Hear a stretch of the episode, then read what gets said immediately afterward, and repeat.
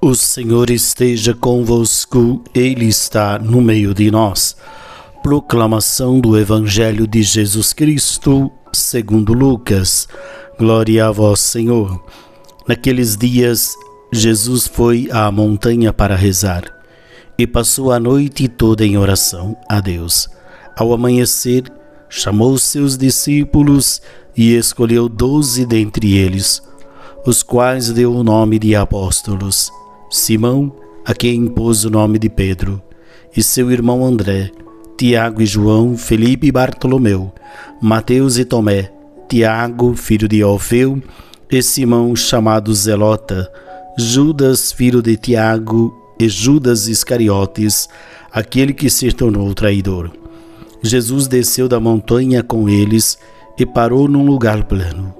Ali estavam muitos dos seus discípulos e grande multidão de gente de toda a Judéia, de Jerusalém, do litoral de Tiro e Sidônia, vieram para ouvir Jesus e serem curados de suas doenças. E aqueles que estavam atormentados por espíritos maus também foram curados. A multidão toda procurava tocar em Jesus, porque uma força saía dele e curava a todos. Palavra da salvação. Glória a vós, Senhor.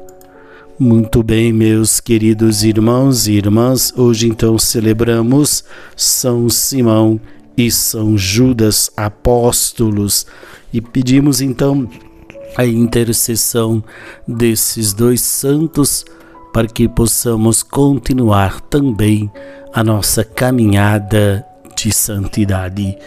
Jesus escolhe os discípulos e os envia. Somos também acolhidos, somos também enviados para produzir frutos, para serem curados por Jesus e para que possamos também curar as pessoas. Jesus escolhe e desce com os discípulos da montanha, desce para a planície, porque o discípulo tem que estar sempre a caminho, sempre buscando se aperfeiçoar na sua caminhada para construir dessa maneira o reino de Deus. Então, meus queridos, que sejamos nós também discípulos autênticos do Senhor para produzirmos bons e amados frutos. O Senhor esteja convosco, Ele está no meio de nós.